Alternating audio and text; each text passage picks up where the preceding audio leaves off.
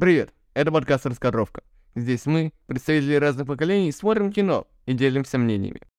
У микрофона, как всегда, я, Егор и Лика. Всем привет. И сегодня мы решили э, обсудить фильм Кирилла Серебренникова под названием «Петров в гриппе». И этот фильм изначально был снят по книге Алексея Сальникова «Петрова в гриппе и вокруг не- него». И на самом деле я познакомился с этим фильмом по премии Канов, да, потому что этот фильм э, выиграл Канны за операторскую работу. И, как мне показалось, э, операторская работа, правда, была великолепна. Что думаешь? Да, я соглашусь, что м, фильм снят очень интересно, а, но также м, я поддержу Кирилла Серебренникова, который в одном из своих интервью сказал, что м, не очень понимает, как западный зритель все это смотрит, а, потому что аудитория его фильма — это люди, которые живут в России и понимают, о какой реальности идет речь. А, но в последующих интервью я читала, что а, как раз а, западные журналисты а, больше задают Кириллу вопросы о том, как снят этот фильм. А, то есть это, конечно же, как и, все а, и постановки, и фильмы Кирилла, это очень классное творческое высказывание, а, и оно всегда интересно сделано. А, И этим интересуются, и я не удивлена, что именно операторская ра- работа а, была выдвинута в этом фильме на, на фестивале. Мгм.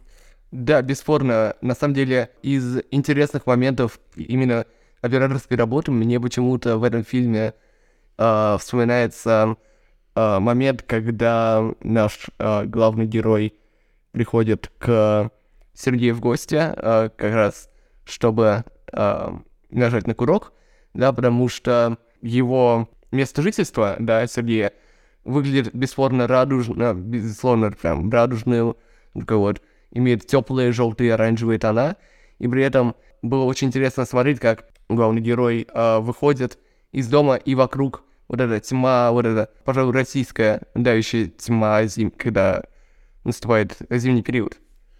Как интересно ты воспринимаешь желтый цвет, потому что у меня м, вот эти а, вагончики, э, несколько э, рядом стоящих вагончиков, в которых а, в котором живет Сергей с этими очень странными желтыми стенами не воспринимаются в ну как нечто теплое, а больше как нечто странное и неестественное, не похожее на дом. Хотя, конечно, это а, как бы кон- контрастирует с окружающей реальностью, такой темной, они приходят из э, холодной, там, серой улицы. Это, пожалуй, больше соответствует некому логову, ну, не ху- художника, ну, творческого человека, да, писателя, которое кажется странным, и желтый цвет у меня вызывает напряжение.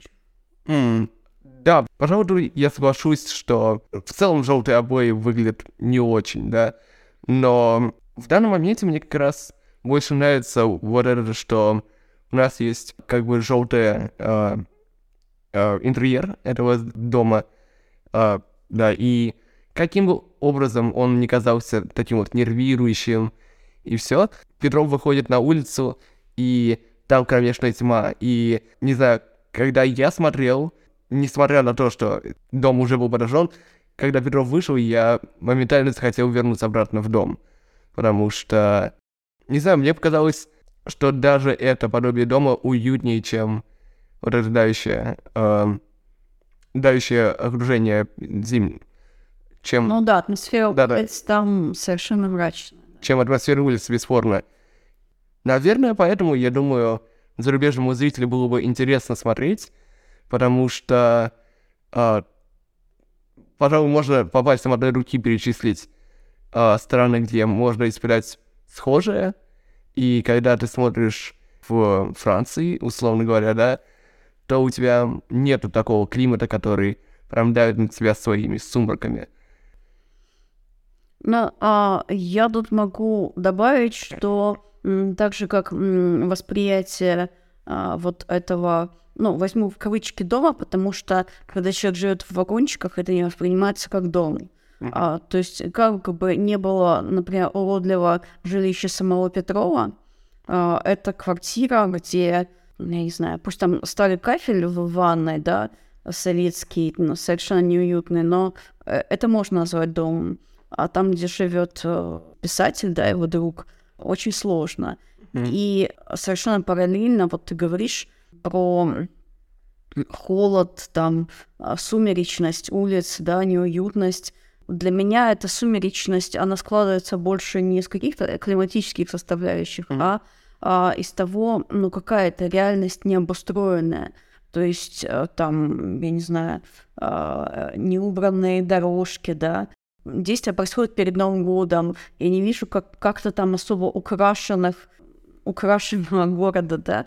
А, то есть то, что украшено, наоборот, смотрится как-то странно, как, как вот этот кокошник на этом кондукторе, кондукторше в троллейбусе, понимаешь? То есть это нечто не, при, не говорящее о празднике, но не приносящее праздничную атмосферу.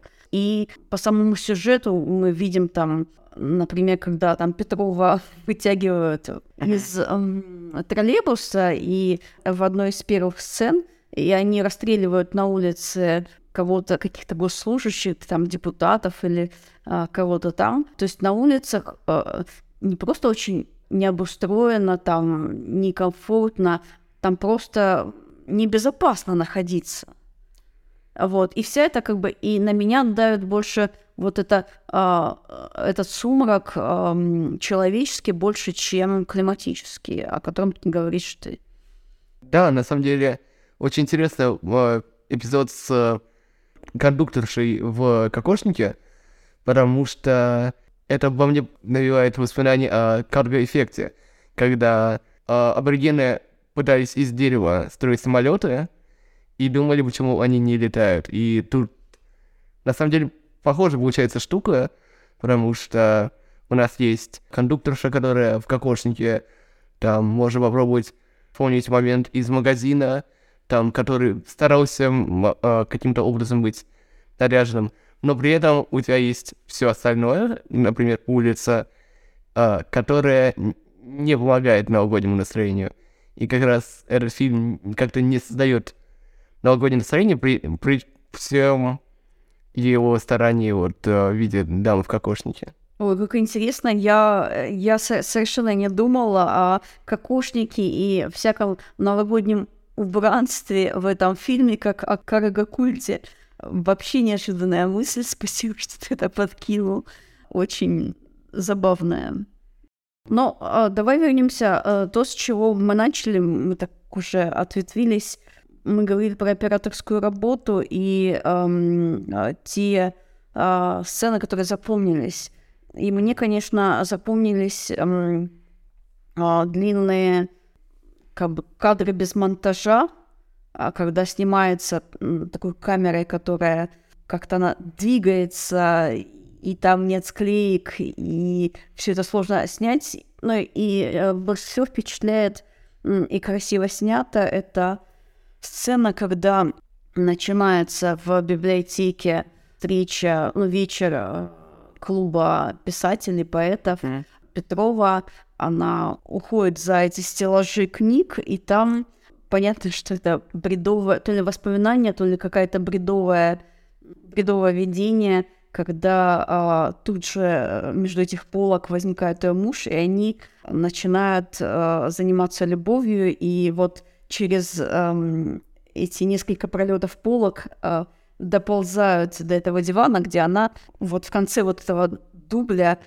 просто садится на диване вся в зеленом, хотя изначально э, она была так, ну, одета, не знаю, как серая мышка, условно говоря.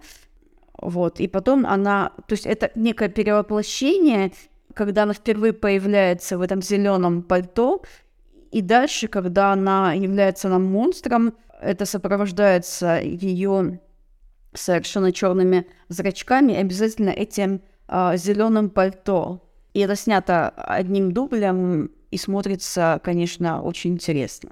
Да, бесспорно, это был один из интереснейших моментов в фильме, и Да, пожалуй, надо отдать э, должное Владиславу Апельянцу, потому что вот эти вот однодублевые э, моменты, они безумно интересно смотрятся, да, я могу вспомнить вот как раз тот момент, когда Петрова вытягивают из э, трамвая, потому что, насколько я помню, это тоже вот одним дублем все снято. Когда происходит расстрел? Да-да-да. Раз... Троллейбусы. Да, а, вот из троллейбуса, да-да-да. Вот, его вытягивают, и на самом деле это тоже вот, насколько я помню, выглядит одним дублем, и вот бесспорно э, потрясающая работа.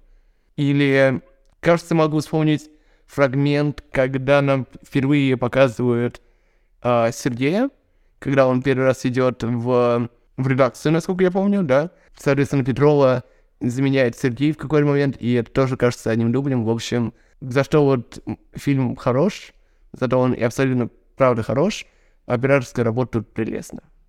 Но мне еще нравится, как перемежается ассоциация с, вот с комиксом. Помнишь, та сцена, когда мы сначала видим, ну, уже в конце фильма, как один из последних кадров, когда мы видим Петрову, она очередной раз забрасывает а, стирать свое пальто, и мы ее видим в ванной, ну, практически графическая, сверху, и она а, рыдает. Это происходит на контрасте. До этого она смотрит, как а, ее муж и сын после елки э, счастливые, судя по всему, ну, как минимум обнимающиеся, да, такие, ну, преображенные, да, вот этим праздником, заходят в подъезд, а она, ну, вот, как бы, она в другом состоянии, да, она опять стирает пальто, и, значит, за время, когда они уезжали, она совершила еще одно убийство какого-нибудь маньяка, вот, а, но я больше об этой сцене, она снята сверху, и потом мы видим, как Петров на кухне уже после этого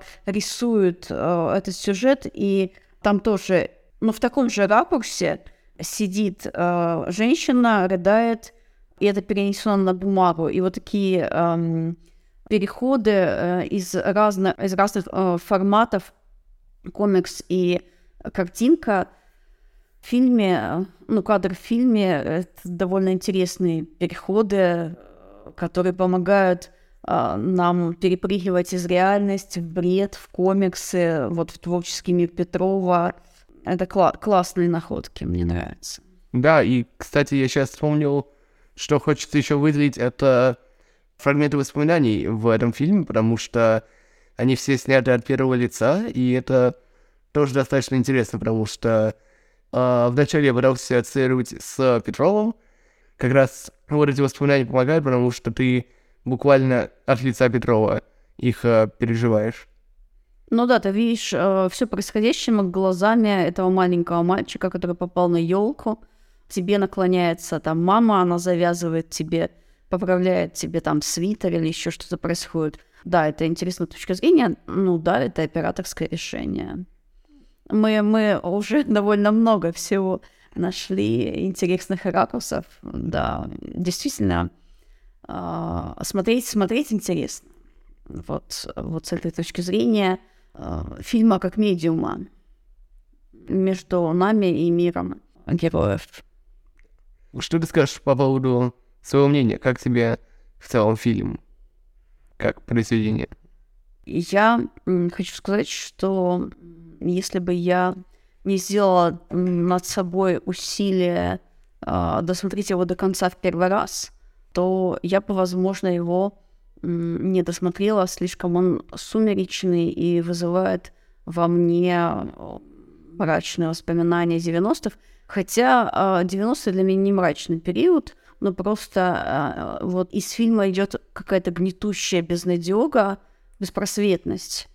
И ну, мне даже какие-то там какая-то ирония, которая как бы есть в этом фильме, какой-то абсурд э, происходящего я не могла при первом просмотре оценить.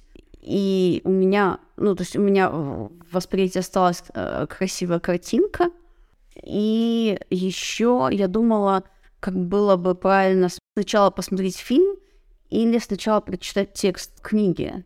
И я понимаю, что некоторые связки в фильме я могла делать благодаря тому, что я а, прочла книгу, а не потому, что я смотрю сейчас фильм.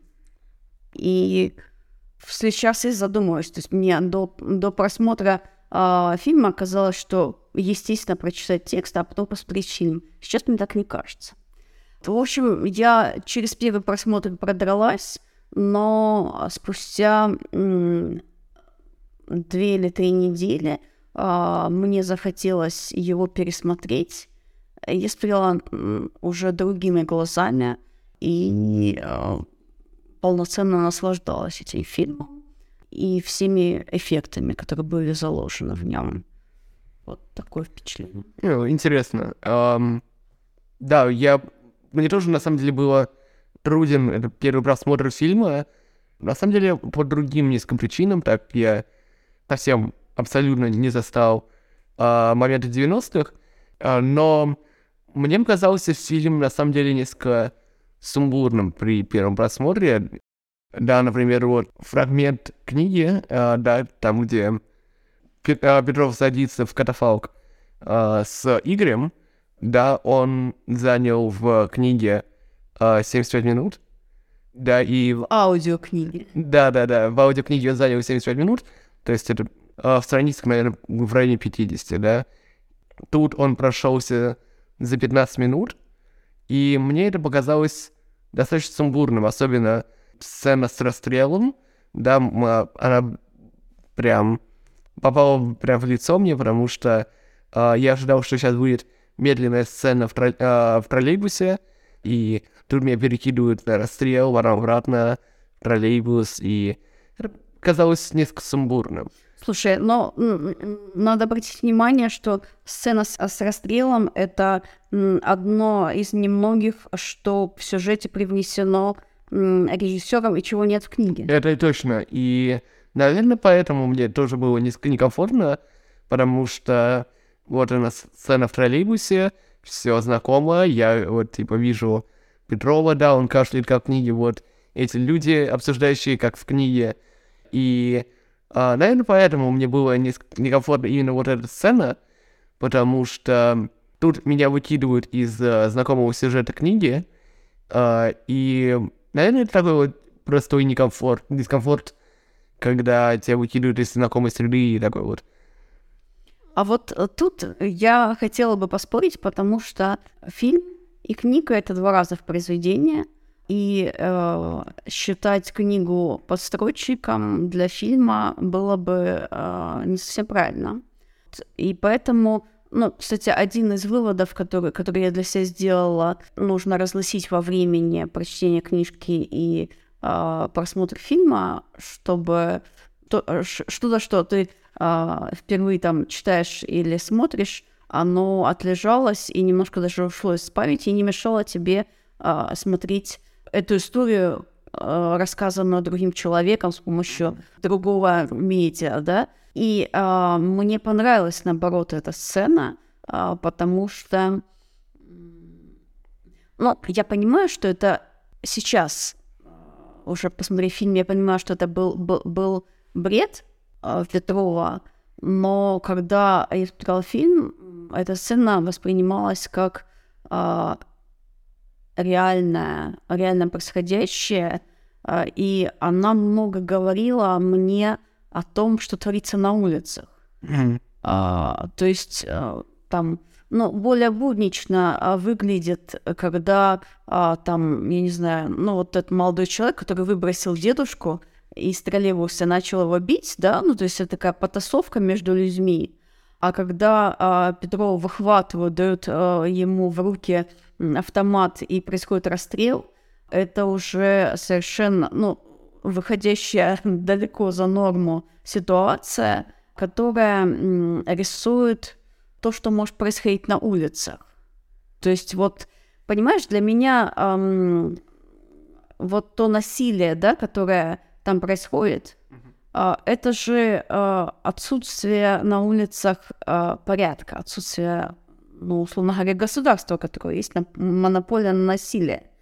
И значит, вот это добавляет сумеречности. Это как раз а, начинает у меня вызывать ассоциации с 90-ми, которые связаны с бандитизмом на улицах, когда на улицах небезопасно. И в первой же сцене, пусть это бред, а, на тот момент я не воспринимала этот бред, а а воспринимала а, как бы эту сцену как реальность, это то, что вот есть социум, он живет, да, и что творится, что в этом троллейбусе, что на улице, это совершенно не контролируется с помощью закона этих институтов, которые ну, должны людей, ам, должны эту реальность упорядочивать, да, должны э, транслировать какие-то правила поведения. И это такое безумие, это оборотная сторона а, вот того состояния людей, которые едут в троллейбусе. И ведь Петров, ам, ну, там, первая жалоба, да, а, что вокруг сплошные сумасшедшие, и мы видим этих сумасшедших людей. Но их настолько много, что нельзя сказать, что это какой-то один, там, два, да пусть даже три городских сумасшедших в троллейбусе. То есть весь троллейбус полон сумасшедших людей. То есть что-то с этим обществом не то происходит. А, вот. И, и, в принципе, даже Петрова, а, несмотря на то, что мы сначала смотрим на все как бы его глазами, он тоже не воспринимается как нормальным. Он тоже сумасшедшенкой, понимаешь? Он тоже по-своему сумасшедший. И мы во все это окунаемся. В троллейбусе, как в таком слепке социума.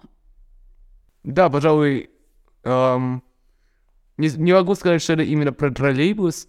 А, да, мне показалось, это в целом все произведение, что весь Петров в гриппе, оно вот так вот слепливает, по большому счету, весь социум. Да, может быть, его немного преувеличивает в каких-то моментах, да, но в целом это вот э, показывает людей, которых мы можем встретить на улицах, да, например, абсолютно точно а, могу сказать, что во время прочтения и просмотра фильма, а, да, я могу точно сказать, что вот я знаю людей как а, Игорь, которые могут кого угодно заболтать, да, или а, вот этот Сергей, который думает о своем величии, что все ему в целом должны, да, вот. И, пожалуй, это тоже, наверное, интересная часть а, произ- а, в целом произведения этого, да, что оно вот так вот запечатлевает людей, которых можно встретить а, в целом в России. Там есть еще очень интересный момент, когда м, вот этого а, молодой парень выкидывает этого безумного дедушку а, после его слов маленькой девочки, что А тебе сколько лет? Девять. Девять? А ты знаешь, в Индии и в Афганистане девочки с 7 лет могут замуж выходить. Ты представляешь? Ты бы уже два года замужем была. Может быть, даже изменяла ему. Прям а, про мужчин, да, ты бы могла бы уже быть замужем. Бабушка говорит слова о том, что тоже сумасшедшая, о том, что вот, вот этого бы человека раньше считали бы за блаженного. А вот сейчас там его выкидывают и бьют, да. А, но если мы подумаем, кто такие блаженные, а, это люди, которые, у которых были свои, св- свое отношение с реальностью. То есть это а, те единственные, кто мог, условно говоря, сказать правду о том, что окружает. Они могли быть странными, но им позволялось критиковать там все, всю окружающую реальность, да, и за счет их э, как бы сумасшедшеньки все это списывалось. И э, это очень интересная параллель, которая ведет нас, э, ну, в более давние времена, там, ну, здесь показана постсоветская какая-то действительность, Э, вот это сравнение с блаженными, су- сумасшедших, да, откидывает нас совсем в прошлое, когда досоветское, да, когда так же, как и во все времена в, э, в социуме существовали сумасшедшие, и как их воспринимал этот социум, да, как неких, как бы, что они могли что-то вещать, да, в их словах искали какую-то, я не знаю, божий проблеск, условно говоря. И ничего этого мы не видим в том, что происходит в троллейбусе, там все сумасшедшие. Да, наверное, интересная точка зрения. Мне сперва показалось вообще момент э, с стариком. Это отсылает нас на порядки, которые были в молодости этого старика, когда ты уважаешь старших просто потому, что они старшие, и не потому, что они что-либо сделали. И вот как раз он такого вот уважения требует, мне показалось, но при этом он говорит какой-то бред девочке. Я бы сказал, он не очень... Он показан таким не очень адаптировавшимся под время. То есть, условно говоря, может быть, то, что он делает сейчас, кажется нормальным. Uh, ему и было бы нормально, когда вот uh, ему было 30-40, да, но при этом с тех пор времена поменялись, и, соответственно, социальные устрои, uh, устои поменялись. Вот, и он под них не адаптировался. И я думаю, это несколько показывает, да, что в целом uh, такая условная старость приходит, когда ты перестаешь адаптироваться под изменяющийся мир. Но, ты знаешь, мне кажется, что это такой очень эпизодический персонаж. Uh, наверное, не стоит при, прям к нему так uh, привязываться. Я предложила бы посмотреть, мы практически не говорим о Петровой. Она uh, тоже очень важный персонаж. И, пожалуй, ну, более важный, чем, например, уже обсужденный нами друг Петрова, писатель. Что ты думаешь о, о Петровой, о героине Чулпан Хаматовой? В, в чем в чем ты видишь смысл появления этого героя? На самом деле, вот с ней как раз и возникали трудности, потому что она показалась несколько, даже, я бы сказал, не в своем произведении, когда ее нам представляли, по крайней мере, в книге, потому что э, в книге она, насколько я помню, она не помнит, откуда она родилась, и она помнит, насколько я помню, что-то наподобие инфернальных огней, и на самом деле она вот так несколько выпала из э, этого жанра. На самом деле надо с ней подумать, потому что как-то она абсолютно не вписывается для меня в это произведение. Интересно, как хорошо, что я книгу читала ну, практически месяц назад, и я, может быть, подзабыла какие-то вещи. Фильм освежила буквально накануне нашей записи, и книжка мне не мешала. Мне даже мешал несколько контекст, потому что я а, там за последние несколько дней а, смотрела Гарри Поттера, и у меня возникали э, очень странные ассоциации вот от этого образа Петровой, потому что у нее э, а, черные зрачки и черная стрижка коры. Ну, в общем, у меня возникали ассоциации с э, Снейп, или как он? А, да, профессором Снэпом, кажется. Снэпом. Да, вот это, это, это было так удивительно. То есть я вдруг словила как бы один и тот же язык, которым нам рассказывают о неком а, темном человеке и неоднозначном злодее. Вот смотри, если, если мы посмотрим на героиню, ведь мы вот в фильме видим, ну, с одной стороны, а, обычную библиотекаршу, да, а с другой стороны, мы же видим, что она монстр, она же убивает. Вот да. ты пытался посчитать, вот скажи, что ты из фильма воспринял, а, кого она убила? Уф, ну, во-первых, я бесспорно прям впечаталась в мою, а, в мою память а, сцена в библиотеке, как раз, которую мы обсуждали, да, что вот как раз убийство в библиотеке меня... Подожди, она там не убила, она ну, человека избила. Но Окей, но, кстати, на самом деле, она больше как-то впечаталась. А, нет, еще, конечно, да, сцена с сыном, когда она случайно порезала ему палец, вот, и в следующем э, мы видим, как она могла бы его э, убить. Вот, наверное, это были такие вот две... Остановилась. Но, да, кстати, да, да. Ты, ты упоминаешь обе сцены, когда... Когда ничего не Она не убила. Да-да-да. Да, но вот как-то не знаю, наверное, намерение. А, ну, окей, с сыном трудно назвать намерениями, но эпизодичность того, а, вот этой а, бездны, зовущей к себе, и в данном случае это не бездна, а вот а, желание убить кого-то, как-то больше меня... Но смотри, а, мне кажется, мне очень нравится решение, а, которое помогает нам воспринимать состояние Петровой, а, это меняющиеся ее зрачки. Да, бесспорно. И а, а, это чит- прочлось сразу там при первом просмотре, а при втором просмотре фильма я вдруг начала воспринимать как а, символ ее пальто. Я так его не читала. И оно довольно сильно крыло мне эту героиню.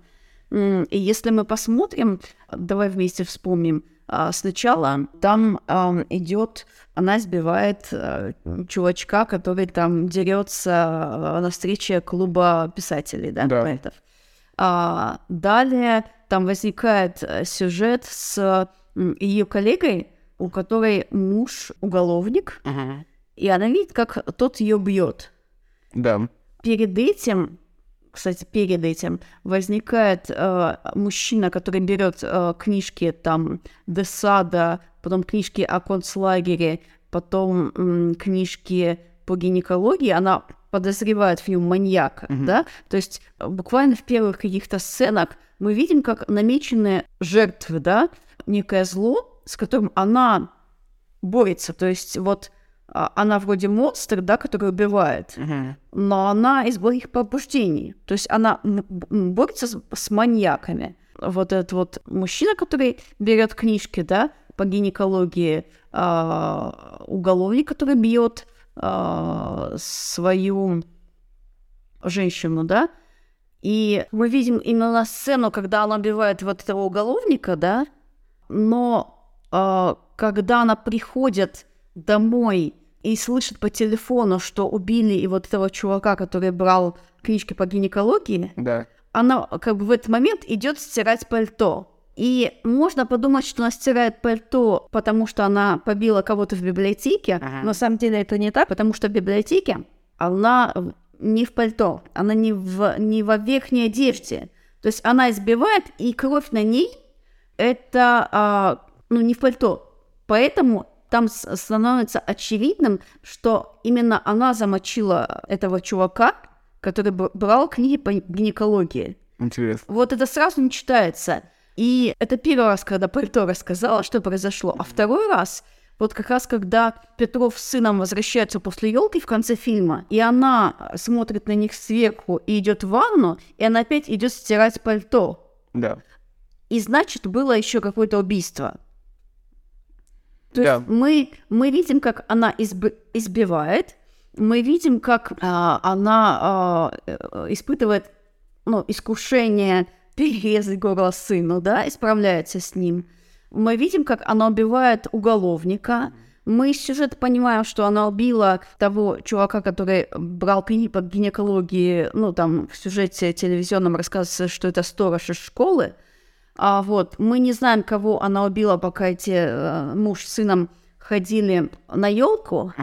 И если ты еще заметил, вот когда она не в библиотеке, а уже дома а, со своим мужем занимается сексом, а, у нее тоже черные глаза. О, кстати, верно, да.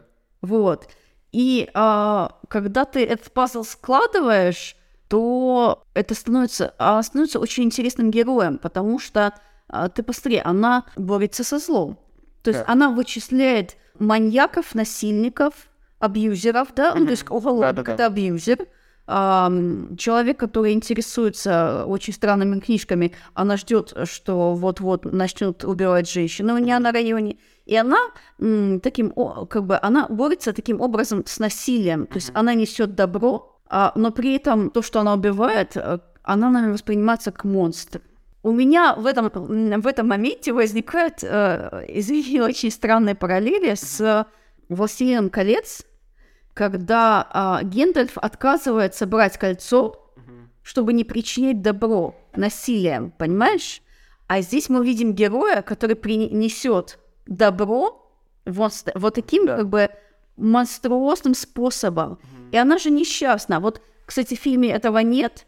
А, сложно было бы разобраться а, с ее мотивацией, если бы я не читал книгу. Здесь книга помогла.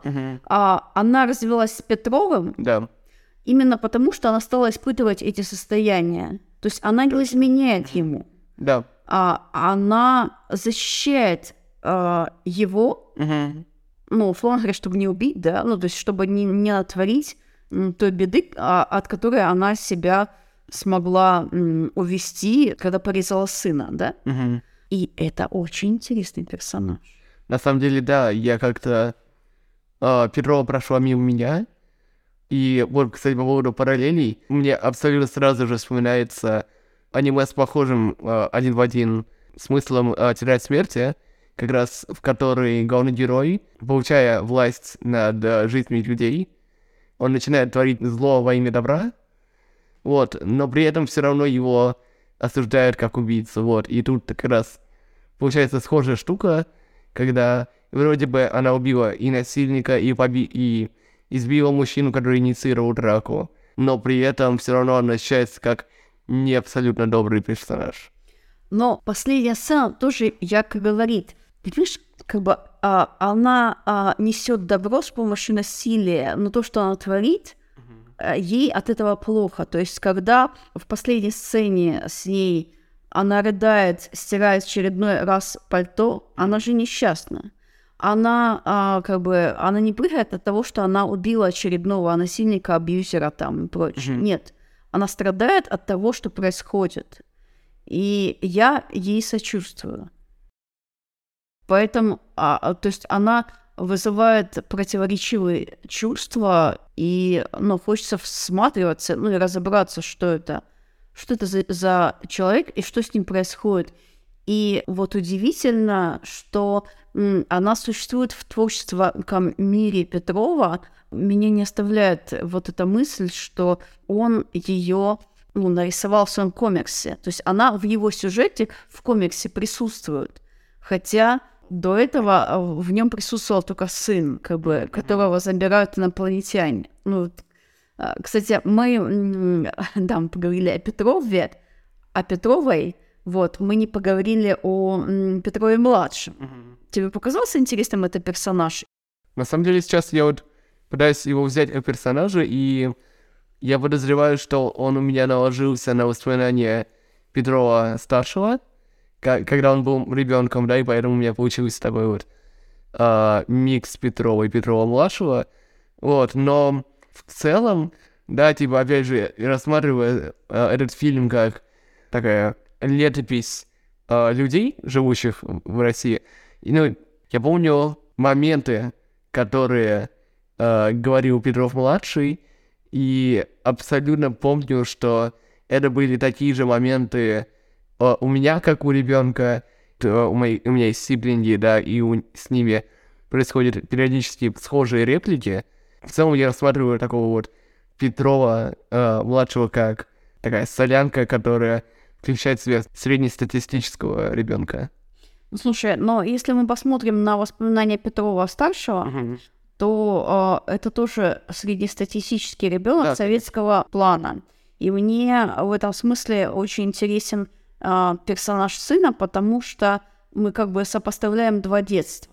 И мне было интересно а, как искать различия, хотя а, кажется, что ам, этот, эта елка, на которую так хотел попасть Петров младший, это просто а, очередная реинкарнация вот этой вот советской убогой елки, несмотря на то, что там, ну, условно говоря, не все, не все снежинки, не все зайчики там, а, а вот этот ежик. Я, кстати, не могла вспомнить, в какой момент, в каком году появился этот персонаж ежик, а, в костюме которого пришел Петров младший. Но в любом случае на- нам не показывают эту елку. Мы как бы видим все это из эм, вестибюля, да, Да. но и- интересный момент в конце, когда э, Петров старший говорит Петрову младшему, что когда он был здесь на елке, он дотронулся до Снегурочки, она была холодная, как настоящая, а его сын его обнимает. То есть происходит некий контакт, и это тоже, знаешь, как реинкарнация да, тоже елки а, советской, просто как бы в текущем времени, да, в котором происходит фильм. Ну, в общем, мне хочется об этом подумать. Да, на самом деле, очень интересная елка, потому что в фильме этого не было момента, но в книге а, он помимо сына с елки забрал учителя, учительницу а, Петрова младшего, вот. И как раз она говорила о том, что они, хоть, типа, прошло время, но это та же самая елка, которая была у них в детстве. И это показывает такую, типа, небольшую стагнирующую часть какого-то рода развлечений, да, то есть, условно, когда у нас есть классика, и она постоянно-постоянно читается, несмотря на то, что у нас есть э, современные аналоги. И по поводу сцены с объятием сына и отца, интересная штука, потому что, наверное, за весь фильм это был единственный момент, когда мне показалось, я почувствовал родство этих персонажей, потому что на протяжении всего фильма у меня было ощущение таких больничных отношений, когда ты лечишь кого-то, но при этом не сильно заботишься о нем. Вот, и просто, и просто получается, они живут вместе. Вот, и... Но можно я тут небольшую реплику? Я не соглашусь, потому что я чувствую еще связь между ними, когда сын говорит, я хочу на елку, и отец говорит, я пойду на тебя на елку. Мгм. То есть он а, как бы понимает его желание, и несмотря на то, что а, а, мама Петрова младшего, а, ну Петрова сопротивляется, отец выполняет желание ребенка, который хочет чуда, Новый год и прочее. Это один момент, а второй момент это когда он испугался про, ну, что таблетка старая 77 года могла убить его сына, да, это тоже, ну, ну, связь как бы здесь очевидна. То есть там было несколько всплесков, которые как раз показывают отношение, ну, больше отношение отца к сыну, вот, а когда сын обнимает, это вот как раз отношение сына к отцу. Но, кстати, сын, он доверяет отцу, то есть отец ему сказал, я тебя свожу, и сын уверен в отце. Так что вот как бы не один эпизод я там. Да, но тут я был абсолютно неправ, да, они абсолютно их больше.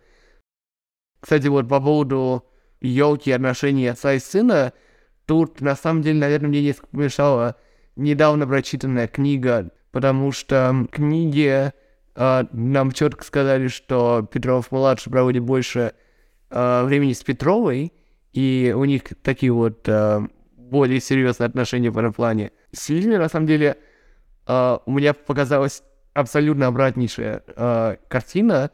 Да, мне показалось, что у отца с сыном приличнейшие отношения, да, и вот как раз а, в моменте, когда сын захотел на елку, и отец его отвез, объятия его, да, в том, что сын читает комикс отца, Да, вот, комиксы. да-да-да, вот. И это очень интересно. И на самом деле, как- а, когда я смотрел фильм «Последняя сцена Петровой», мне казалось, что она плачет из-за, грубым словом скажу, ревности, но там явно не ревность, но в плане она видит хорошие отношения отца и сына, когда вот они там идут, перекидываются, обнимаются, да, и при этом а, сын оставил ее на... Он вышел из дома после того, как они поругались. Ну Вот. да, там получается контраст. эм, я бы сказала, что это э, контраст не между э, там объятиями с отцом и вот э, ссорой с матерью, а я это читаю больше как контраст между э, вот возникшим, возникшей нормальной такой как бы семейной жизнью, семейной радостью, понятно, Мгм. да, в, в новогоднее время. У Петрова это контраст между тем, что она пришла после убийства и стирает пальто. То есть она как-то, ну, получается, несмотря на то, что она делает что-то там доброе, условно, ну, в свое восприятие, это действительно контраст между а, новогодним праздником и семейным счастьем и человеком, который э, убил и стирает следы преступления, которые только что сделал. Ну, она же глубоко этим несчастна. Бесспорно, да. Вот, для меня это пошел вот такой контраст.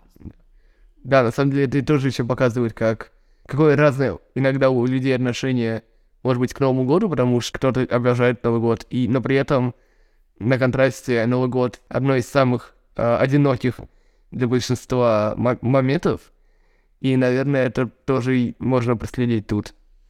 Да, да, Новый год это такая, такая интересная, такое интересное время, когда можно почувствовать свое одиночество. осо- особенно остро, да. Но я думаю, что нам пора завершать. Я а, рада, что у нас получилась такая дискуссия, и мы друг друга удивили а, прочтением. То есть какие-то вещи, типа как культа ты меня удивил, а какими-то вещами я тебя. Но если подводить итоги, то у меня возникает вопрос про то, как бы стоит ли этот э, фильм смотреть на Новый год или нет. И после первого просмотра э, мой ответ был бы, конечно, нет. Этот э, фильм ни в коем случае нельзя смотреть на Новый год. Но после того, как э, э, был переварен первый сл- слой э, сумрачный этого фильма, и вот эта безнадега, он как-то заискрился, как э, будто включили новогоднюю елочку наконец-то. И я понимаю, что э, этот фильм про Новый год, э, про русский Новый год, советский, и что он позволяет э, всмотреться вот эту нашу новогоднюю реальность, совершенно какую-то порой и реальную, это выпадение вообще из всякой реальности, и что только с нами не происходит в это время. И да, это хороший фильм, который можно посмотреть э, в зимние каникулы. Вот это первая мысль, которую я могу вывести. А, а второе меня заставило задуматься, то лучше сначала читать книжку, посмотреть фильм, или наоборот. А сейчас я думаю, что можно делать и так, и так. И самое важное — это эм, рассматривать все это как э, отдельные произведения, пусть они тебя и погружают в ну, практически одну сюжетную линию. Если бы это речь шло, а, шла там, не знаю, каких комиксов или а, я бы говорила о том, что погружают в, в одну и ту же вселенную, да, но с разных углов. В общем, смотреть как на отдельные произведения и разносить ознакомление с ними, а, погружение в них э, во времени, чтобы они не мешали друг другу чтобы то, что там, условно говоря, есть в книжке, и ты не находишь в фильме, не становилась претензия к фильму, потому что все-таки это два разных произведения. Вот, Егор, добавляй. Да, пожалуй, из э, этих же вопросов я по поводу того, насколько этот фильм подходит для новогоднего просмотра, на самом деле у меня есть э, две достаточно разные точки зрения. С одной стороны, как-то меня фильм в целом не зацепил, и я вообще бы сначала задавался вопросом вообще, кто будет смотреть, а не когда, да? Вот. Но в целом, э, переварив фильм, да, и оценивая его чуть-чуть более рационально сейчас, я бы, наверное, сказал, что да, наверное, в этом фильме каким-то образом есть какая-то новогодняя составляющая, да, она такая же почти э, малоощутимая, как у фильма «Крепкий орешек», но при этом она явно есть. Наверное, да, это новогодний просмотр для меня. И как вывод, я наверное, тоже бы согласился с Ликой и сказал бы, что абсолютно точно надо разносить фильм и книгу по времени, потому что э, сегодня они абсолютно точно э, у меня накладывались друг на друга, и от этого было иногда трудно выносить какие-то идеи из произведения. Uh, но сначала фильм или книга, uh, я думаю, это зависит от того, uh, что может больше понравиться, потому что, как говорил Лика, они ощущаются как два разных произведения, и uh, я бы сказал, что книга, она была немного более такая спокойная, более размеренная, и наоборот, фильм был более такой uh, ближе к экшену, да, на экране происходили действия, хоть они и длились два с половиной часа. Так что я думаю, все зависит от того, что вам хочется в данный момент. Ну да, я тут добавлю, что я в любом произведении буду просто ставить перед собой вопрос и отвечать на него. Дело в том, что когда читаешь книгу, ты сам визуализируешь ее в своей голове. И картинка, которую сделает режиссер в фильме, она может мешать. А с другой стороны, книжка, как правило, ну, не ограничена временем, и поэтому там больше сюжетных ходов, там объяснений, ну, связок. Это может мешать фильму, ну, при просмотре фильма. И в какой-то момент мне показалось, что лучше бы я сначала фильм посмотрела, а потом книжку прочла. И мое решение будет связано с тем, вот насколько важны визуальные образы. То есть здесь, наверное, я бы все-таки сначала посмотрела фильм, потом прочла книжку. А, а вот, например, там Гарри Поттера я бы сначала прочла книжку, а потом посмотрела фильм. Чтобы мои визуальные образы сложились в моей голове и были выстроены из текста. И в завершение, раз уже мы начали говорить о, о Гарри Поттере э, и э, продолжаем размышлять о новогодних фильмах, фильмах, которые можно посмотреть на каникулах, фильмов, которые можно посмотреть недалеко от Нового года, то, я думаю, можно сказать, Егор, ты, надеюсь, будешь не против, что в следующий раз мы обсудим фильмы о Гарри Поттере. Да, я буду безусловно рад. Что ж, тогда на этом мы завершим. А, будем вас ждать в следующем выпуске про Гарри Поттера. И до встречи. До встречи.